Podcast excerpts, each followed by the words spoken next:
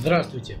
В эфире первый петербургский политический подкаст «Комментатор». С вами журналист Венера Галеева. Всем привет! И Михаил Шевчук. Приветствую. А также Сергей Ковальчин. Да, и сегодня хедлайнером нашего летнего выпуска становится снова Владимир Путин, который на прошлой неделе порадовал нас всех статьей, а теперь вспомнил, что он все-таки в основном-то артист разговорного жанра, и э, в очередной... И у него осталось немножко денег. Да, и у него осталось немножко денег, которые э, жгут ему карман. А и Жгут он... ляжку, надо разлохматить пачку.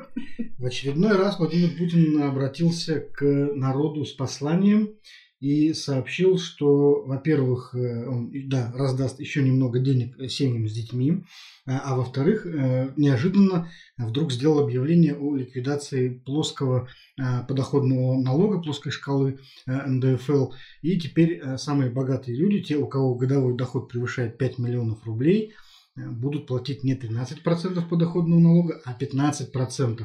Э, то, о чем его просили очень-очень давно все, наверное, левоориентированные социалистические силы и партии. Сколько вот я себя помню, столько лет они... Они прямо о таких цифрах просили? Нет, они просто предлагали всегда ввести... Это прям даже ввести... чувствуется, как жесткая кручина воцарилась в богатых домах. Два процента! О, люди, нет! Ну, нет. Смотря откуда два процента, знаешь ли. Во-первых, надо пояснить, что эти 15% э, налога будут касаться не всей суммы дохода, а только той ее части, которая превышает 5 миллионов что, в общем-то, такая э, слезная достаточно копеечная история, хотя Путин вот считает, что 60 миллиардов рублей она почему-то в бюджет принесет. Но я, честно говоря, больше думаю, что Э, у нас, э, наверное, уже с 1 июля в стране, наверное, не останется ни одного человека, который официально получает э, такие деньги. Сечин всех, будет за всех отдуваться? У всех будет, знаешь, на тысячу меньше, а остальное премии.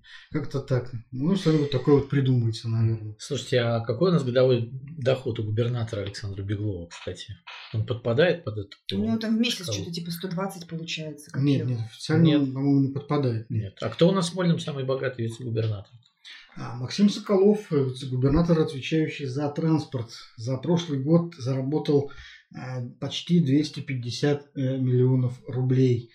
Ну, он просто у нас бывший министр, вот, и, видимо, за счет этого как-то... Нет, он был генеральным директором группы ЛСР весь прошлый год. Министерский пост он потерял. И у него, в общем, была достаточно хорошая зарплата в ну, этой в общем, группе. Максиму Соколову придется раскошелиться. Или что-то сделать со своими бухгалтерскими доходами.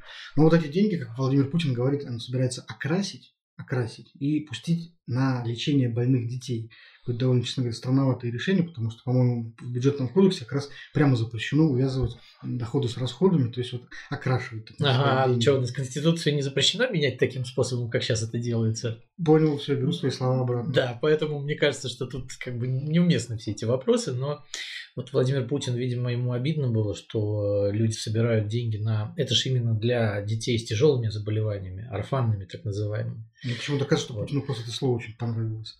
Ну, Владимир Путин, да, он любит всякие слова. Там инкорпорация, которую мы разбирали в прошлый раз по поводу то, что Прибалтики, да, теперь вот орфанные заболевания.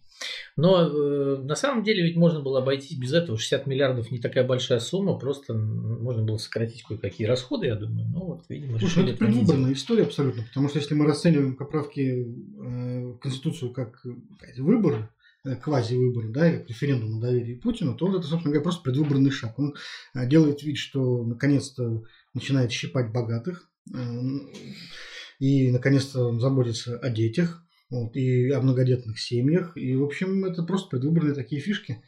Ну, а вот это вот 10 тысяч автоматом, которые мы получим в июле все, я надеюсь, как обладатели детей. А как, кстати, предыдущие вы потратили? Я никак, у меня так и лежат они. Нет, ну, мы там одежду купили различные для детей.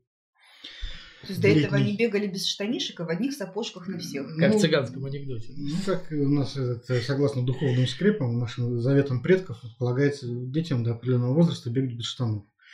Вот, ну, пытались соблюдать, но тут дали денег, пришлось купить одежду. То есть. Владимир Путин нарушил духовные скрепы и наши национальные традиции. Ну, можно сказать и так. И второе у него еще было интересное выступление, даже, мне кажется, более интересное, чем, чем первое, э, в передаче «Россия, Кремль, Путин».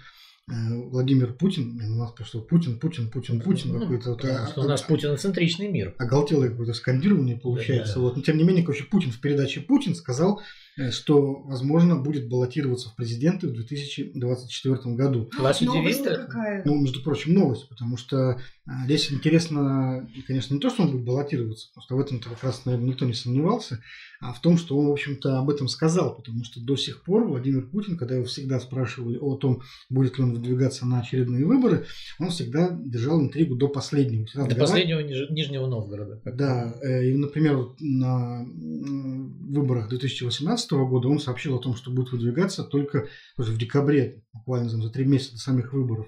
И в 2012 году то же самое было. Э, Мы все узнали, что Путин идет на выборы на съезде Единой России, который тоже состоялся э, в конце э, предшествующего года. То есть он всегда держал... Нет, там была интригу. другая история. Там все-таки это было в августе. Этот съезд был 20 августа, ровно, я помню этот день. Вот, а выборы были в декабре. То есть там достаточно большой лак, когда Дмитрий Ну, как, Медведев ну, сказал, что я уступаю место Владимиру Путину. Прости, между августом и декабрем ну, всего лишь одна осень. Ну да, есть, зато да. какая. Может быть, это знак того, что в элитах какое-то брожение происходит, и Владимиру Владимировичу хочется Вот. сказать кому-то «не дождетесь». Вот есть такая версия, да, что я все-таки дискуссия на этот раз действительно была, незримая граду и миру, э, незримая для нас.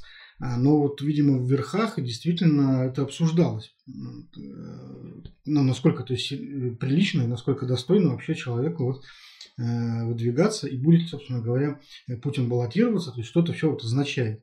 И, Это видимо, вот для того, чтобы этот разнос ос- остановить, Путин был вынужден был на этот раз изменить себе и заранее фактически расписать весь сценарий. Слушай, ты прямо какое-то э, высокое собрание интеллигенции э, обрисовал. А прилично ли Владимиру Путину выдвигаться еще раз? Как ты думаешь? Вот, вот люди, Нет, которые сказали, что мы вот поставим в колено-локтевую позу Конституцию, значит, поменяем ее под Путина, потому что разрешим ему избираться в 2024 году, и потом они, ой, а давайте-ка вспомним о приличиях, друзья мои. Нет, Вот ну, я- тут изначально, мне кажется, вся эта история, когда еще Владимир Путин выступал э, перед журналистами в декабре, у него была эта большая пресс-конференция, когда он первый раз сказал об изменении Конституции, он уже все знал на самом деле для себя, что он и пойдет, то есть решение внутренне было принято тогда, я думаю. И вряд ли там приходил Дмитрий Иванович Сечин и говорил, ой, Владимир Владимирович, а нет ли у вас каких-то душевных метаний по поводу вашей дальнейшей политической судьбы? Я, честно говоря, думаю, что ты это, ну, утрируешь, но я думаю, что такие разговоры на самом деле велись. И, может быть, даже ведутся до сих пор. Потому что мне не кажется, что даже в Кремле абсолютно все э, были бы рады тому, что Путин там останется править нами до скончания веков. Ну, просто они не властны над этим, да? Владимир Путин принял, принял решение, и я думаю, что оно вряд ли подлежит обжалованию какого-нибудь э, кремлевского либерала, который льет слезы э, насчет каких-то приличий. Но, тем не менее, понимаешь, вот раз дискуссия велась, и, кстати, Сергей Собянин, мэр Москвы, когда чуть раньше, еще до этого комментировал эту поправку, вот об обнулении, он тоже упоминал, что вот есть какая-то дискуссия вот по этому поводу, но поскольку в публичном пространстве никакой дискуссии мы не наблюдаем, мы можем сделать вывод, что она велась где-то там вот э, внутри, в кулуарах, э, так сказать, в порядке интриг. Нет, ну, может быть, они просто хотели, чтобы это как-то, ну, выглядело, Потому что что, ли. понимаешь, когда ты говоришь, что в 2024 году я могу избираться, это все-таки еще не значит, что вот я буду избираться. И нужно было а, как-то внести ясность в этот вопрос. Да, Ну, буду. Могу, Да, буду. буду. Вопросы там. какие? Вот А может еще. быть, это просто послание всем нам, потому что мы уже замучены неопределенностью. Будем мы вообще там жить после э, 21 года или коронавирус всех нас как-то ушатает. А вот Путин вносит э, хоть какую-то такую определенность и почву нам под наши хилые ноги подстилает. Ну, Говорит, ну я-то точно буду, народ. Ну, значит, все Ну, хорошо же будет. Интересная история, конечно. Я вот всё, э, смотрю вот на это и думаю, ну ведь они же не могут не понимать во главе с самим Путиным, что он когда-нибудь все-таки умрет. Вот, Вот Ну. потом что будет?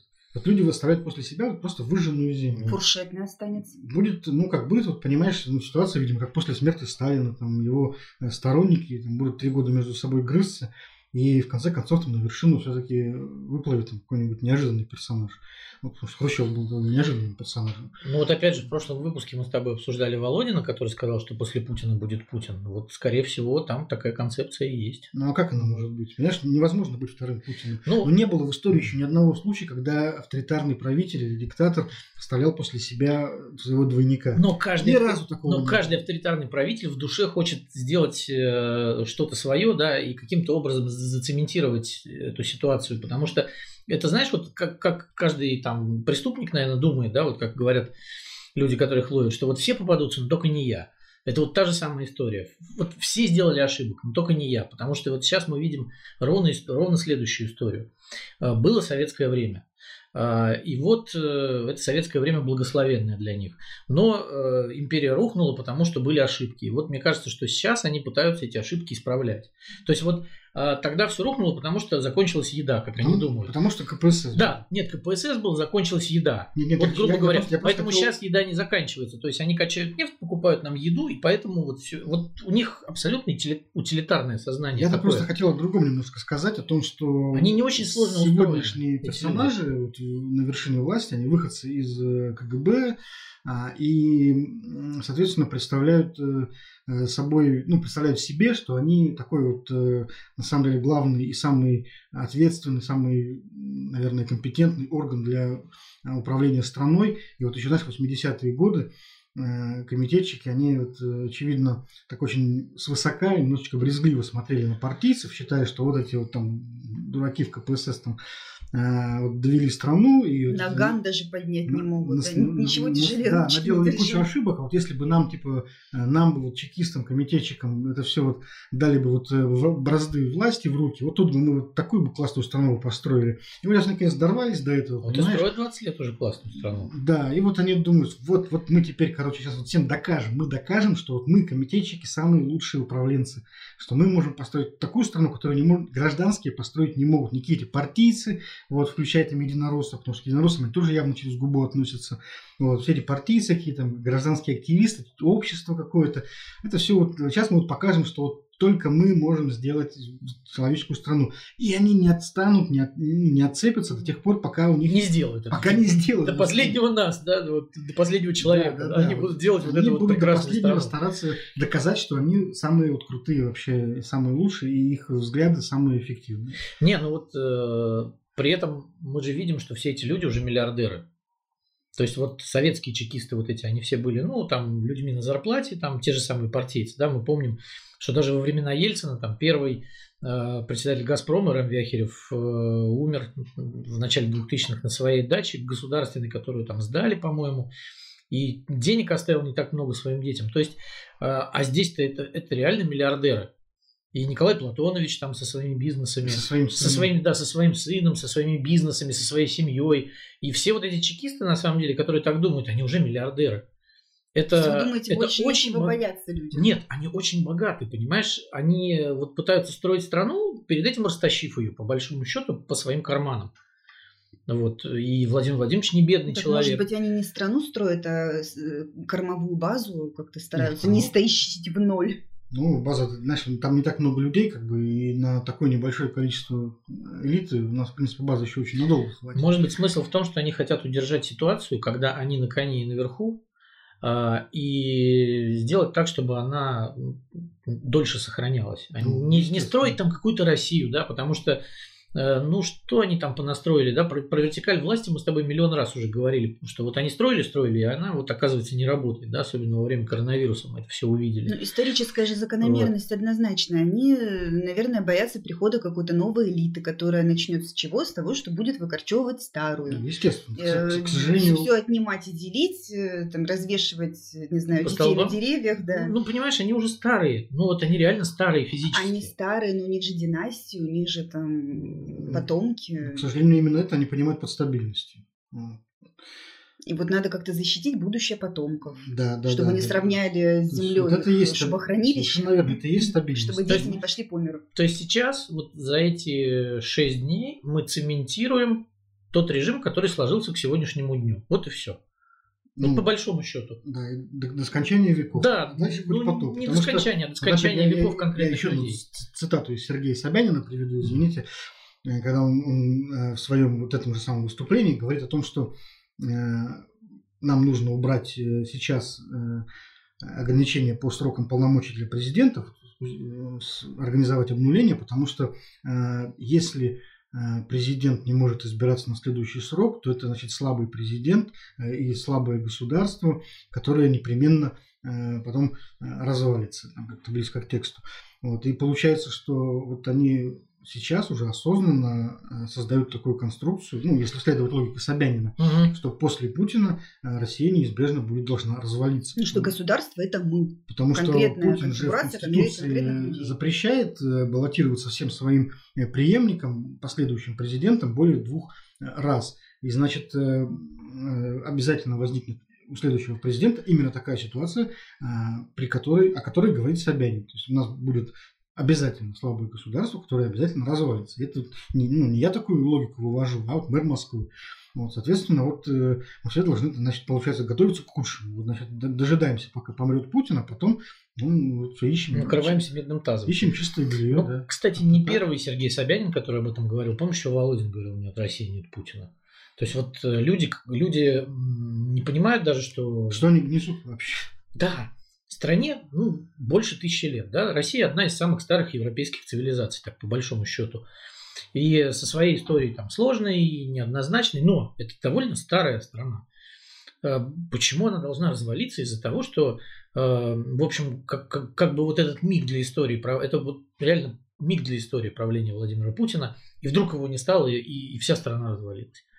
Ну, чушь, конечно. Так не может быть. Вот она даже после Ивана Грозного устояла. Там-то было все куда круче. И после товарища Сталина. То есть э, есть свои действительно какие-то традиции, которые есть свое общество, есть свой уклад жизни. Э, почему это все должно рухнуть в один момент, я не понимаю. Вот, э, вот логику этих людей, они даже вот не могут это объяснить, что есть один человек, и вдруг он исчезает, и тут же исчезает Россия. И тут же э, через границу к нам врываются толпы иностранных Ну, гомосексуалистов зачем, из НАТО. Зачем через границу? Я думаю, что наши же прекрасные элиты начнут друг друга грызть, и рвать. И вот э, Ну. мы, мы справимся и без интервенции. Нет, ну хорошо, они покушают друг друга какое-то время, но потом все-таки появится какой-то лидер, так или иначе. Нет, ну вот Кто-то победит в этой грызне. Понимаете, даже вспомнить 91 год. Э, Ну, мы все немножко помним, да, вот э, там действительно развалилась страна. Но ни дня не, она не была без власти и без э, там, какого-то руководства. То есть, ну, страна просто вот одна закончила свою жизнь, формация государственная, да, и началась другая. То есть Россия-то осталась. А Там было все куда хуже и куда с экономикой, и с, э, со всем всем всем, в общем. И с едой были проблемы. Здесь э, была проблема накормить людей в, в зиму вот эту 91-92 года. И ничего. А почему же, если э, Владимир Владимирович так э, хорошо нами правит, вот он скрепил Россию духовными скрепами, он ее накормил, наконец, там, посадил на корейские автомобили, э, дал ей ипотеку, и Ну, все так хорошо, и вдруг она должна, и все это должно развалиться А в один потому что момент. в советское время бы- было у какого-нибудь олигарха такая игрушка, как, например, частная военная компания. В советское Ну, время не было. Частная олигархов. армия. Там да, могло вот не было, быть. не было олигархов, не было людей, у которых э, были там собственные хорошо вооруженные люди в кевларовой броне.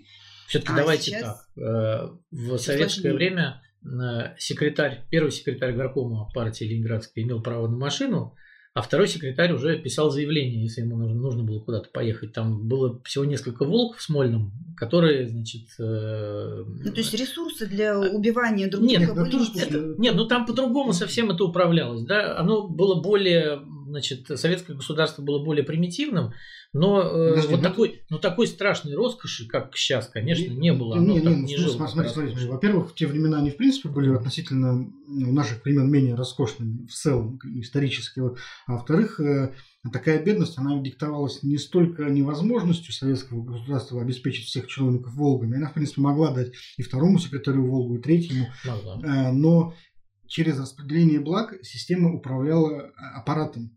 Понимаешь, держала Да, его в подчинении. Вот. То есть э, им нужно было э, целенаправленно не давать второму секретарю Волгу для того, чтобы второй секретарь э, находился вот на том месте э, и исполнял те функции, которые от него требовались. Да, и, и за счет этого в той системе все были, в принципе, на показ одинаково бедными. Что э, значит, люди более-менее состоятельные, которые там могли какую-то стенку приобрести и автомобиль «Жигули» первой модели. Но это не значит, что кто-то вот вылезал прямо так, что всем это было видно. Ну, такой просто возможности Да. не было. Ну, Ну, не было в Советском Слушай, Союзе. они могли купить этих Мерседесов и посадить всех на них. Тут рядом Финляндия была прекрасно, вот взяли бы да закупили. Но пр- пр- проблема в том, что это было, ну, как бы еще, я, мне кажется, это не поощрялось. Михаил Андреевич Суслов бы не Вот. одобрил. Ну, наверное. Поправки голосованию. У нас в стране начался большой наш праздник. Ура! целый- Большой бадабум. Да, недельный праздник у нас э, практически вот э, политические такие вот каникулы, то есть дни торжеств. Фестиваль. Фестиваль, точно, отличное слово, фестиваль. И как раз вот Венера у нас сегодня весь день была на Фестиваль, фестивале. фестиваль. Фестивалила весь да, день да, до да, с утра да, да, пораньше. Скажи, что ты видела на участках. Ну, смотрите, я была на нескольких участках, э, наблюдала за тем, что пишут люди в разных телеграм-каналах на- с тех участков, на которых я побывать не успела. Э, Самый сок был, конечно, в Невской ратуше. Невская ратуша – это место, куда согнали большинство комитетов из разных углов э, города. И они там компактно, значит, чиновники сидят. А, Ну, в целом, да, вот если суммировать эту историю, грустная, грустная такая картина. То есть, с одной стороны, э, вот кто много раз работал на выборах в качестве журналиста или наблюдателя, э, как- как-то уже глаз наметанный, да, что а вот это нарушение, а вот здесь вот что-то не так, а вот тут вот как-то не это самое. А здесь заходишь, и всем, в общем-то, все равно. То есть, ну да, там, ну, конституции нету, ну и фиг с ним. Э, Урна для голосования не опломбирована. Ну, ну что ж, ну все же понимают, что происходит. Ну, там люди как-то вот странно очень приходят на участок. То нет-нет никого, то значит 10 человек пришли, через 5 минут там еще 10 человек, через 15 минут еще 15 человек, там чуть ли не по, парами по очереди. чуть ли не парами за руку и с флажком впереди. Да? И э, это было довольно так отчетливо заметно на примере Невской ратуши. Ну, понятно же, что официально никто у нас не признает э, то, что бюджетников или там другие зависимые от государства э, Категории. категории да, населения, кто-то принуждает открепляться, идти голосовать. Ну, в принципе же, это наше личное дело вообще идти туда или не идти. Не то, что там как проголосовать, мы можем вообще вот взять и не прийти. Но нет, вот а, их как-то каким-то образом принуждают приходить. Это известно. Официально это вот типа как у нас не доказано. Но ты приходишь на участок в эту Невскую ратушу и наблюдаешь там такую картину. Два входа, да, вот в этот большой атриум. С одного входа у нас э, комиссия 2244, а с другого 2248. И вот, значит, э, комиссия 2248 – это вот такая падчерица, да, там та вот мачехина дочка, а это вот падчерица. Потому что в 2244 очередь вот не прекращалась ни на минуту. Они как в Ну, 9.30 Туда, начали, видимо, были приписаны чиновники.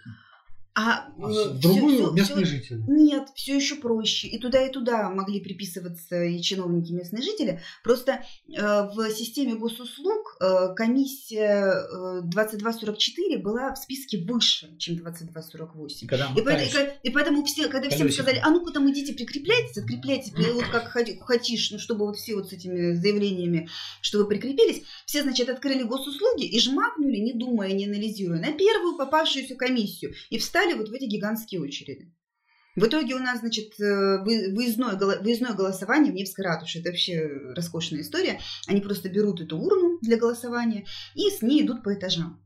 И вот, значит, выездное голосование. Знаешь, как эти в 19 веке, значит, Да, да. торговались этим. Спички, Вот- сигареты, вот на- да, на- да. на папиросы, деле- папиросы в родстве. На Да, да. А вот деле, кому примерно- голосование, кому Примерно голосование. так и есть, потому что одна дама берет на плечо эту урну, а вторая дама берет на плечо э, сумку, Обезьянку.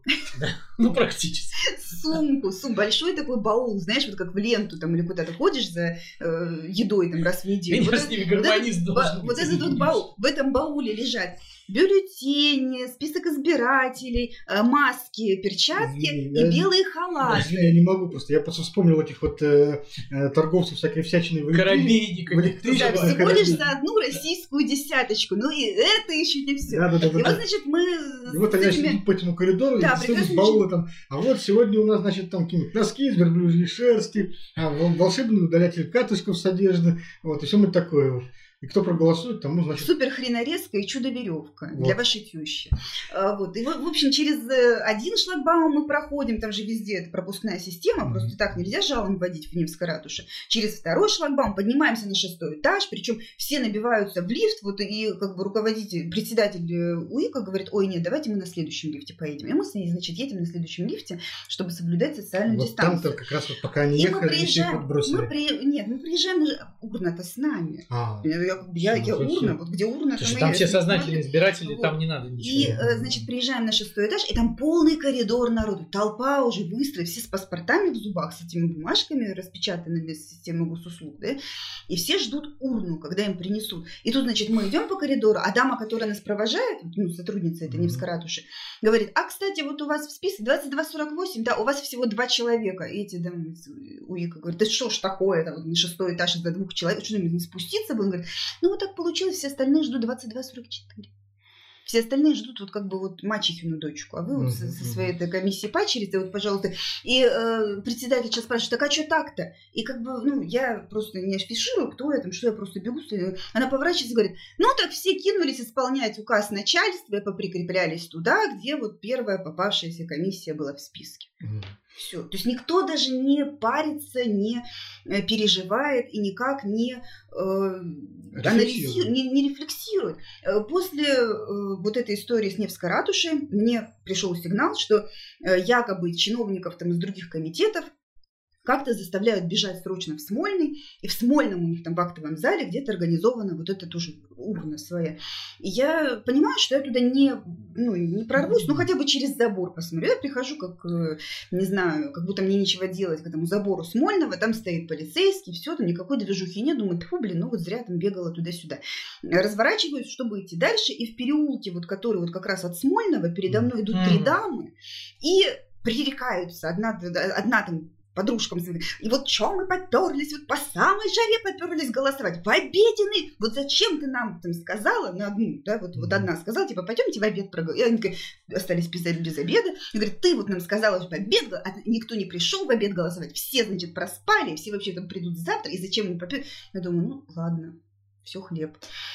А вот. Мне очень понравился видеоролик, я видел в Фейсбуке из Владивостока. Там местный активист снял как э, пункт, багажник. пункт голосования, да, открыт прямо вот во дворе, стоит значит, автомобиль какой-то, там типа кроссовер, открыт багажник, там значит, в багажнике лежат эти бумажки, вот, стоит перед ним этот э, раскладной стульчик, эта тетка ходит и раздает всем эти бюллетени, мол, голосуйте вот э, прямо тут во дворе. Налетай, не скупись, голосуй и, и обнулись. И обнулись, да. Слушайте, а мне кажется, что система просто дошла до идеала. Если раньше, вот на прошлых выборах, даже в сентябре, вот эти урны для голосования в Купчино особенно воровали часто, убегали с ними Ой, вы видели, вы видели То те урны, вот... как они сейчас выглядят? Бумажные. Они, они картонные. картонные они, да. Вот, понимаете, вот подарки детям на Новый год выдают в коробках вот более приличных, а, meal, чем да, сейчас. Вот, вот, вот, да-да-да, хэппи мил с раскраской игрушкой. Да. И вот с, с таким вот Слушай, окошечком. А там ты получил какие-то подарки на участках?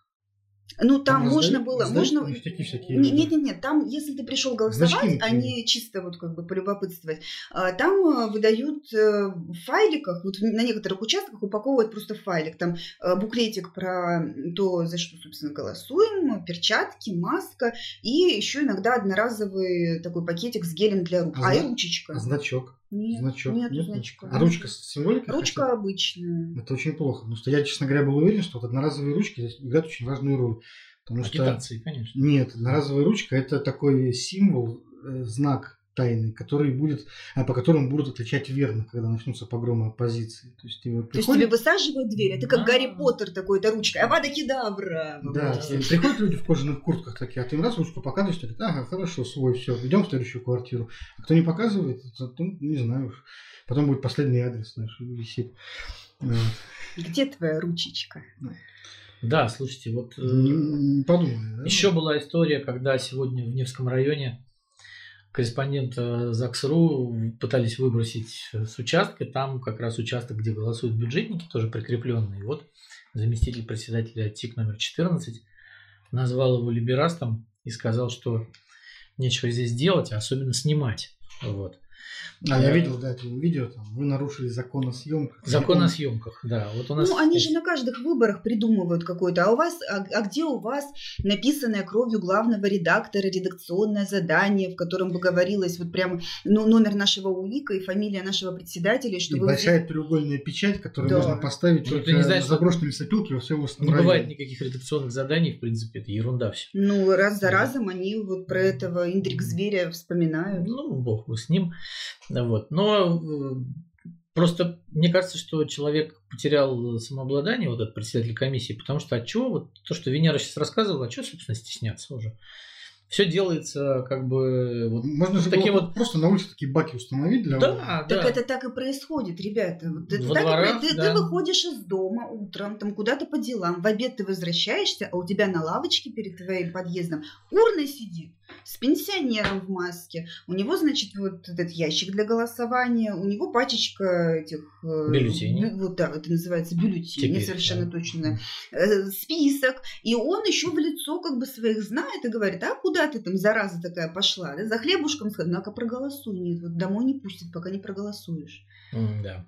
Вот у них раскладные столики такие, ну, все как надо. Вот сидят на лавочках э, такие вот выездные эти. Спортлото билеты продавали раньше, такие пенсионеры на таких столиках. А сегодня голосовать так можно. Хорошо было, что у них был Я, кстати, барабан. Оттуда кстати, ходят слухи, что вот если сейчас все пройдет нормально, то все эти правила э, будут потом инсталлированы в законодательство о выборах стандартных. То есть все это пятидневное голосование, электронное голосование, вот эта вся эта история. А почему, собственно говоря, нет? А тогда просто эти выборы теряют всякий смысл.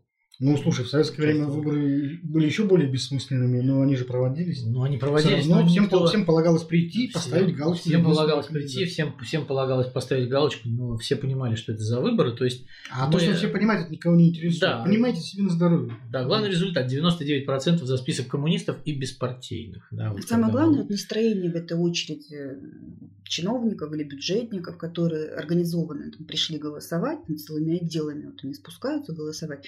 Там настроение такое, вот, вот как будто пятиклассники пришли ставить реакцию манту. Хихоньки-хахоньки, ну да, что так долго, а вот да, а можно взять две маски, а не одну. Ну, то есть как бы уже ощущение такой вот ну, Я очень много... легкой оторванности. Мне кажется, что эти, что эти люди просто больше остальных знают, что все зависит не от голосования, а от начальства. То есть, что они уже понимают, что все решено, им только нужно оформить это решение. А если а кто-то из них... Получить три дня отпуска. Да, три дня отпуска, да, ну, как какие-то еще ништяки. То есть, на самом деле, эти люди, они не думают, что от этого там э, изменится наша жизнь как-то, да. Они, для них это стабильность. Так, а их уже предупредили, что Путин до смерти. Ну, в общем, да. То есть... А так вот, ну, вот тебе 40 лет, тебе сказали, вот Путин будет еще там 20 лет. Думаешь, господи ты, боже мой, да я помру раньше, бог с ним. Теперь мне уже все равно. В общем, да, то есть до моей пенсии ровно Путин и будет, да, вот, ну, если, если я, конечно, доживу до пенсии, но оно так и есть, да. Ну, а уж тем, кому полтинник, тем, наверное, вообще терять, нечего. Там, за Путина, не за Путина. Все уже объяснили, вам все сказали. Вот я, между прочим, на участке сегодня встретила замечательного человека, который представился Сергеем, а ему было на минутку 84 года. Он мало того, что туда пришел сам, вынес мозг председательши УИКа, потому что его не нашли в списках, он пошел на соседний участок, там его тоже не нашли, он вернулся и э, очень имел со мной продолжительную беседу на тему того, как он возмущен тем, что происходит, что устроили голосование, во-первых, во время эпидемии, что ему пришлось с дачи ехать. Я говорю, кто же вас заставлял с дачи ехать? Вы же вот, ну, наверняка как бы никому ничего не обязан. Он говорит, э, не обязан, но такое вот наше воспитание. Принципиально хожу на все эти выборы, вот принципиально хожу. И вот он принципиально пришел. Я, я не спрашивала, как он проголосовал. Я просто спросила, как он относится к поправкам. Но он сказал, что все это, в общем-то, такая профанация, бутафория, и вот именно так он к нему относится. Ну, на самом деле, все это грустно, конечно. Я уже очень много видел в интернете сообщений о том, что людям удается проголосовать или несколько раз, или, например, один раз электронным образом, а один раз Павел Лобков матери... у нас поставил. Да, да. Я несколько таких уже видел э, сообщений, по-моему, это так не очень сильно все проверяется. Вообще не проверяется. Я могу сказать, что во время Знаешь? выборов 2018 года э, мне один из сотрудников э, ГУПа метрополитен рассказывал, что им они голосовали на работе, да, подкрепителем, а потом сказали, иди еще раз голосуй. Вот интересно, мне вот как раз здесь непонятна одна история, потому что я как-то ну, до этого всегда думал, что реальные результаты голосований и выборов, они все-таки тоже нужны, ну, самим вот э, представителям власти, руководителям страны. То есть, конечно, там, допустим, в эфир они выдают э, определенные там цифры э, нужные, да, но какие-то вот реальные результаты у них тоже есть, и они по ним какие-то, вероятно, для себя выводы делают, как-то корректируют свою политику. Но вот в, в таком разрезе получается, что они, они ну, принцип, не нужны. При, нет, они принципиально не могут даже получить вообще даже э, для себя. А зачем это получать? Чтобы народишко не бунтовал, чтобы не ну, было там каких-то вот хотя бы самим понимать, насколько там народишко вообще готов бунтовать или В каком нет. регионе готов, в каком не готов, сколько, да, где сколько какие проблемы. голосов против, да, э, как-то для себя хотя бы это понимать. Там, пусть это будет там секретно, тайно, все такое, но получается, что они даже даже сами для себя не могут организовать выяснение вот, настроения в массах. А им не надо, потому что в условиях, когда э, на, народишку уже показали, что кто первый там вякнет или встанет с плакатом, заплатит 15 тысяч штрафа, а в регионах это, в общем-то, серьезные деньги. Ну, конечно. И вот смотрите, э, люди, ну, как бы есть соревнования, да, мы все знаем, что вот я знаю, что в питерских районах есть соревнования. Кто больше открепится куда, чтобы получить результат, который будет угоден начальству. Это, это реально, значит, я могу вот назвать цифру, которая сегодня была озвучена в горосберкоме. 318 тысяч открепленных в городе. 318 тысяч человек. Это огромная армия людей. Это из трех с лишним миллионов вообще избирателей. Да, то есть это, это почти 10% избирателей у нас открепились. А, потому что им так сказало начальство, они ведь не сами пошли открепляться, вот, ну что, почему мне не открепиться, да? Зачем? Но им просто приказали, а приказали, потому что надо, потому что каждый глава района хочет, чтобы ему сказали, о, смотри, это вот Петрович-то у него как, 80% за Путина, а у тебя 60%, что-то ты не дорабатываешь, поэтому тут, тут никак не получится. Это вот это вот парад, э, парад вот этих вот голосований побольше, да, вот я уверен, что на выборах у нас то же самое все в последние годы творится, да, и будет твориться, да, там, когда сейчас или область будут выбирать, там будут все районы, там, кто больше даст за главного кандидата.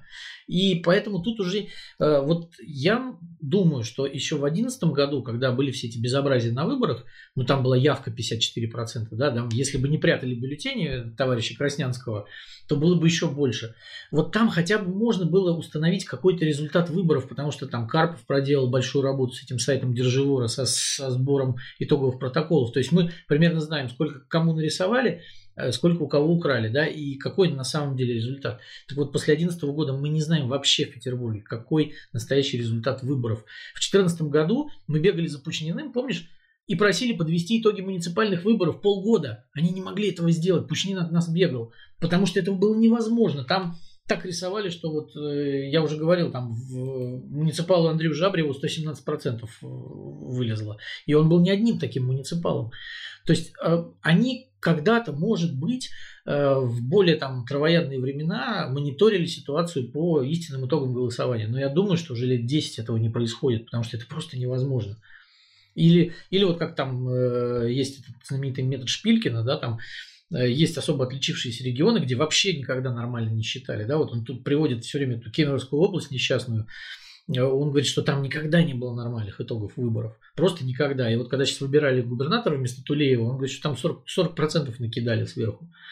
Вот по, по методу Шпилькина, вот он сам говорил.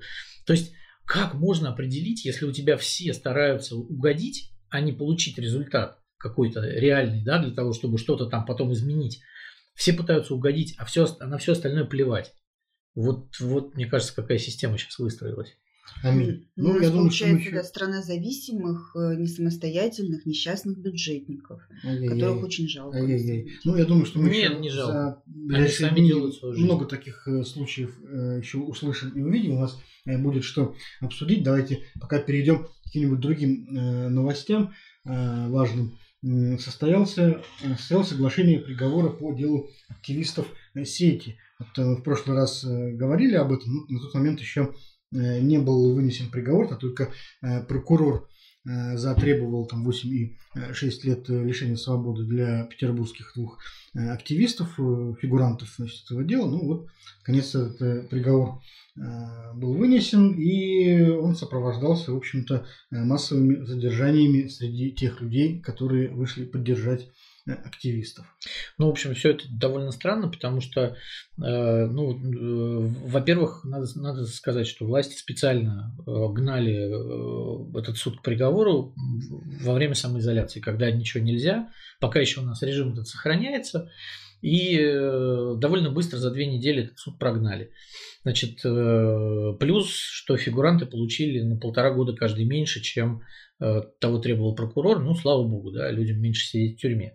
Но вот эта вот история, когда 35 человек пришли поддержать, да, и фактически все были задержаны, это очень странная история.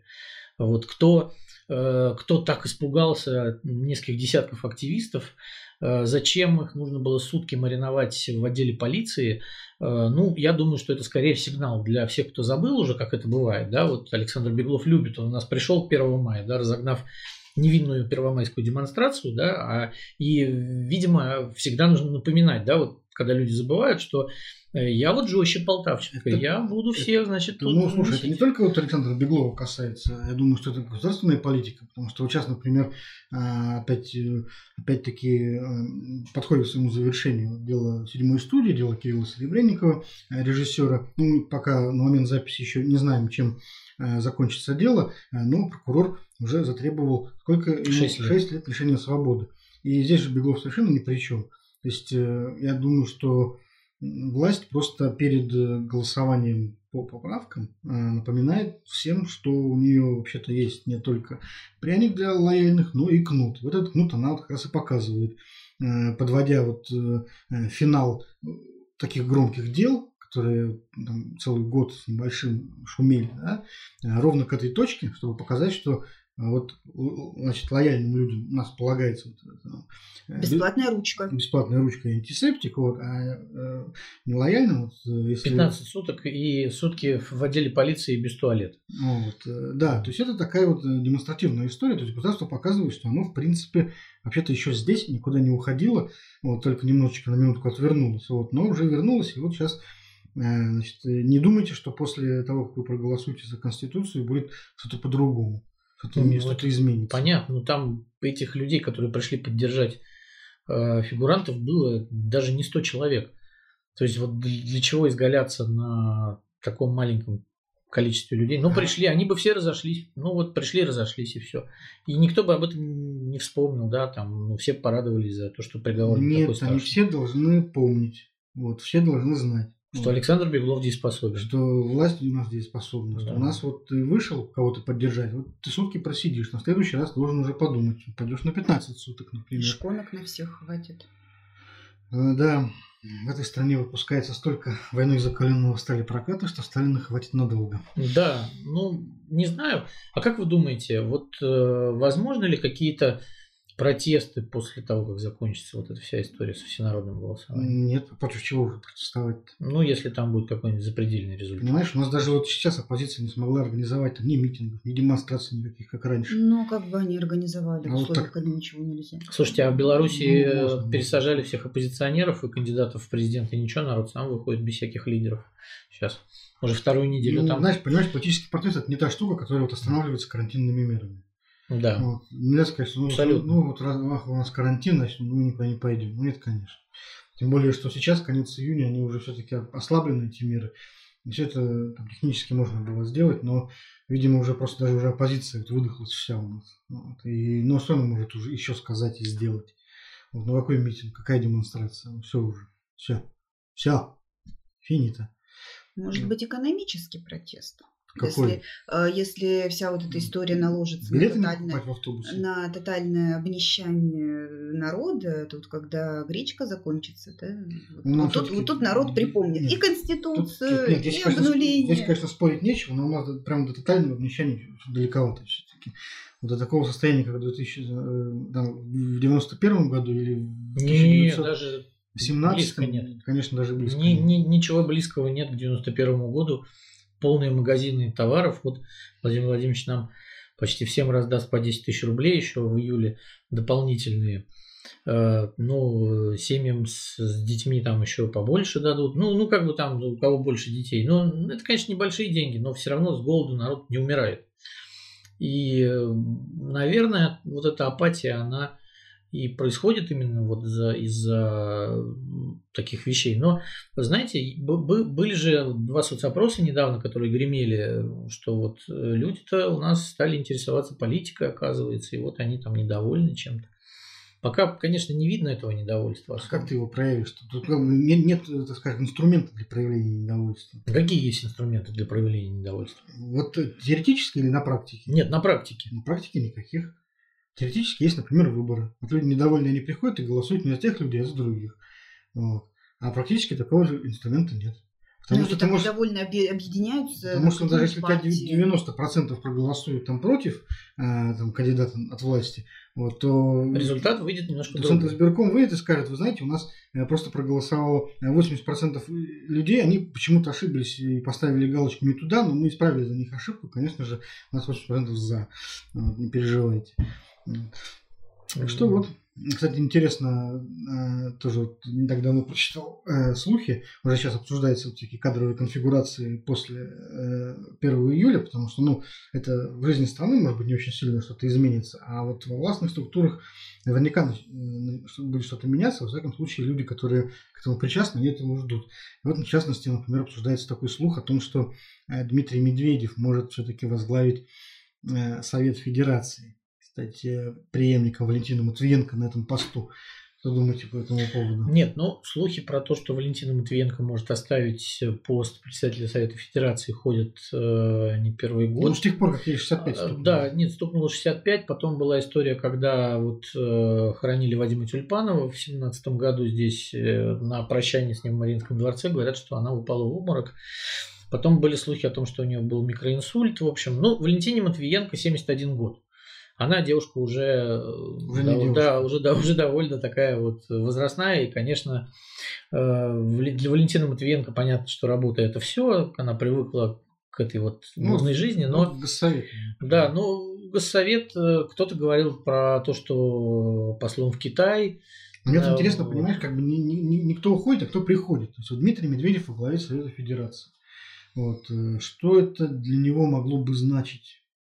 И что это могло бы значить для Софеда? Потому что, медведь... А давайте вспомним, что это было для Валентина Матвиенко. Потому это для, для Валентина Матвиенко это была почетная отставка фактически с поста губернатора Петербурга, да, и она очень не хотела уходить. Ну, в этом-то все и дело, понимаешь? Она, она в данном случае шла, в принципе, ну, по нисходящей. Да, она шла вот. по нисходящей. То есть получается, что Дмитрий Медведев тоже идет по нисходящей, потому что Совет ну, Федерации... Он, он пошел по нисходящей, когда его отставили из, из премьер-министров, а с поста первого зама с, главы Совбеза, в общем-то, Э, в кресло спикера Софеда. Это все-таки восходящий тренд. Ну хорошо, но что может председатель Совета Федерации по большому счету? Это такой клуб отставников, Э, да, Медведев будет что-то заявлять. Не себе. место красит человек, ну, понятно, а человек что... место. Да, но это будет очень символично, потому что, если вы помните, э, именно Дмитрий Медведев э, сосватал на этот пост Валентина Матвиенко, когда вот они вместе с Рамзаном Кадыровым сидели в 2011 году в мае, да, и сказали, почему вот у нас женщина не возглавила одну из палат парламента.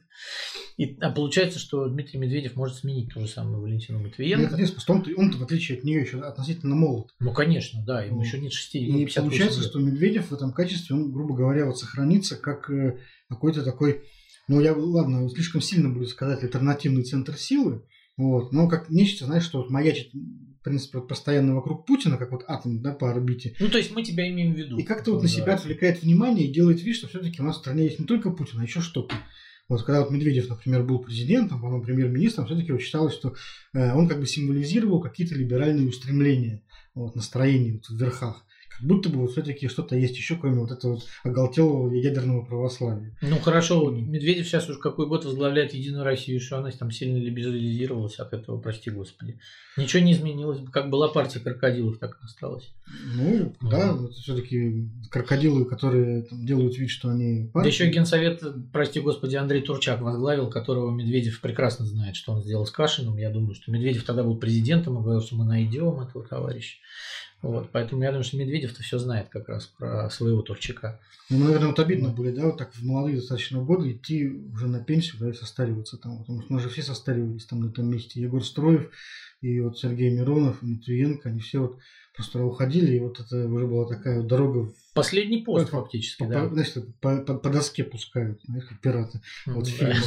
Вот. Слишком длинная доска получается. Ну, длинная, конечно, но Мягкая. Ну и акула терпеливая. да, в политическом смысле так и есть. Вот, наверное, очень обидно, когда в молодом возрасте пихают на такую доску. И мне почему-то кажется, что он, а, если так случится, вот в этом кресле все-таки попытается там где-то время от времени взбрыкивать, что-нибудь там изображать из себя.